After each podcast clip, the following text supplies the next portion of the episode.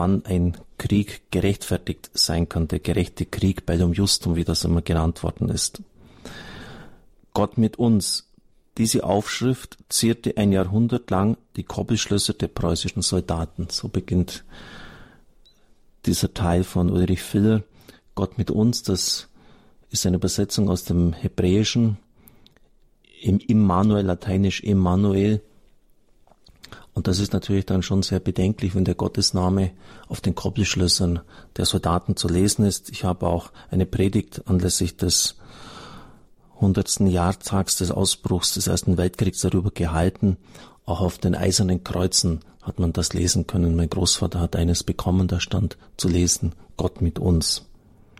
Ist das nicht ein bezeichnendes Bild für die Verstrickung von Kirche und Krieg? fragt Ulrich Filler. Hat eine Kirche, die Soldaten und Waffen segnet und die Lehre vom gerechten Krieg entwickelt, nicht ein Glaubwürdigkeitsproblem? Wenn sie auf der anderen Seite laut das fünfte Gebot verkündet, du sollst nicht töten. Die Lehre vom, das muss man natürlich immer in Anführungszeichen setzen, gerechten Krieg. Man müsste eigentlich sagen vom der Situation, in der ein Krieg gerechtfertigt ist wurde bereits im Mittelalter entwickelt. Es geht um die Frage, ob ein Krieg überhaupt gerechtfertigt sein kann und welche Bedingungen dafür gegeben sein müssen. Natürlich steht die Kirche dem Krieg grundsätzlich ablehnend gegenüber und verlangt von jedem, sich für den Frieden einzusetzen. Ein gerechter Krieg ist nur im Verteidigungsfall denkbar, und zwar dann, wenn alle friedlichen Möglichkeiten zur Schlichtung eines Konflikts erfolglos ausgeschöpft sind. Das nennt man mit dem lateinischen Wort Ultima Ratio. Also wenn überhaupt sonst nichts mehr übrig bleibt, wenn man alle Wege der Verhandlung gegangen ist, aber diese nicht erfolgreich waren. Aber selbst dann müssen noch folgende Bedingungen erfüllt sein. Der Schaden, der durch den Angriff zugefügt wird, muss sicher feststehen, schwerwiegend und von Dauer sein. Man kann noch ergänzen, dass es sich um einen injustus aggressor handeln muss, also ein ungerechtfertigter Angreifer, der gar keinen Grund hat, warum er diesen Krieg führt, etwa wie Hitler Deutschland das ohne Not und ohne Grund Sowjetrussland überfallen hat. Zweitens, es muss ernsthaft die Aussicht bestehen, dass die Verteidigung erfolgreich durchgeführt werden kann. Drittens, der Gebrauch von Waffen darf nicht zu Schäden führen, die größer sind als das Übel, das es zu beseitigen gibt. Das nennt man die Verhältnismäßigkeit der Mittel. Also, wenn jetzt irgend, sagen wir, ein kleiner Anrainerstadt Russland angreifen würde, der keine Atomwaffen hat, was natürlich völlig absurd ist, aber wenn er es tun würde und dann man mit Atombomben antworten würde auf diesen Angriff, äh, dann wäre die Verhältnismäßigkeit der Mittel völlig überschritten.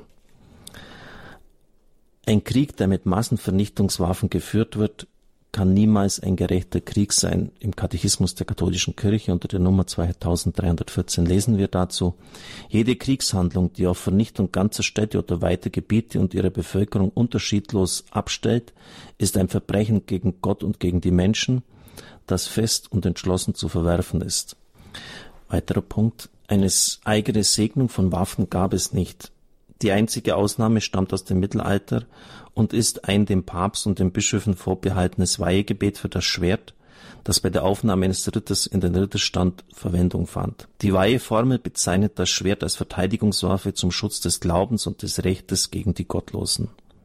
Diese Segenshandlung bezieht sich auf den ritterlichen Auftrag, das Gute zu fördern und die schwachen Waisen und Witwen zu schützen. Alle anderen Waffen wurden und werden nicht gesegnet. Das fünfte der zehn Gebote lautet, und dann zitiert er den hebräischen Originaltext, das ist ja, wie Sie wissen, immer wichtig, du sollst nicht morden, also das heißt nicht, du sollst nicht töten, sondern du sollst nicht morden. Denn wenn Sie das Alte Testament lesen, dann werden Sie leicht feststellen, dass das Leben eines Menschen damals nicht viel wert war und dass man ja im Krieg auch die Leute äh, wirklich dahingeschlachtet hat. Unsere Einheitsübersetzung verwendet den Begriff töten. Im hebräischen Original heißt es aber morden. Wer etwa in Notwehr handelt, und die Lehre vom gerechten Krieg beschreibt eine Notwehrsituation, verstößt nicht gegen dieses Gebot. Die Handlung des Verteidigers hat nämlich zwei Wirkungen. Zum einen wird das eigene Leben gerettet, zum anderen wird der Angreifer getötet. Dabei ist nur die erste Wirkung, die Rettung des eigenen Lebens, gewollt. Die zweite Wirkung, der Tod des Angreifers, ist nicht gewollt. Deshalb widerspricht Notwehr dem fünften Gebot nicht. Wenn es um das eigene Wohl oder um das Wohl der Personen geht, für die man verantwortlich ist, ist Notwehr nicht nur ein Recht, sondern auch eine sittliche Verpflichtung. Das muss man auch noch bedenken, liebe Zuhörer unseres Radios. Es sind jetzt Jahre her, dass die Serben in Srebrenica 6000 Muslime vor den Augen der UNO-Blauhelm-Soldaten massakriert haben.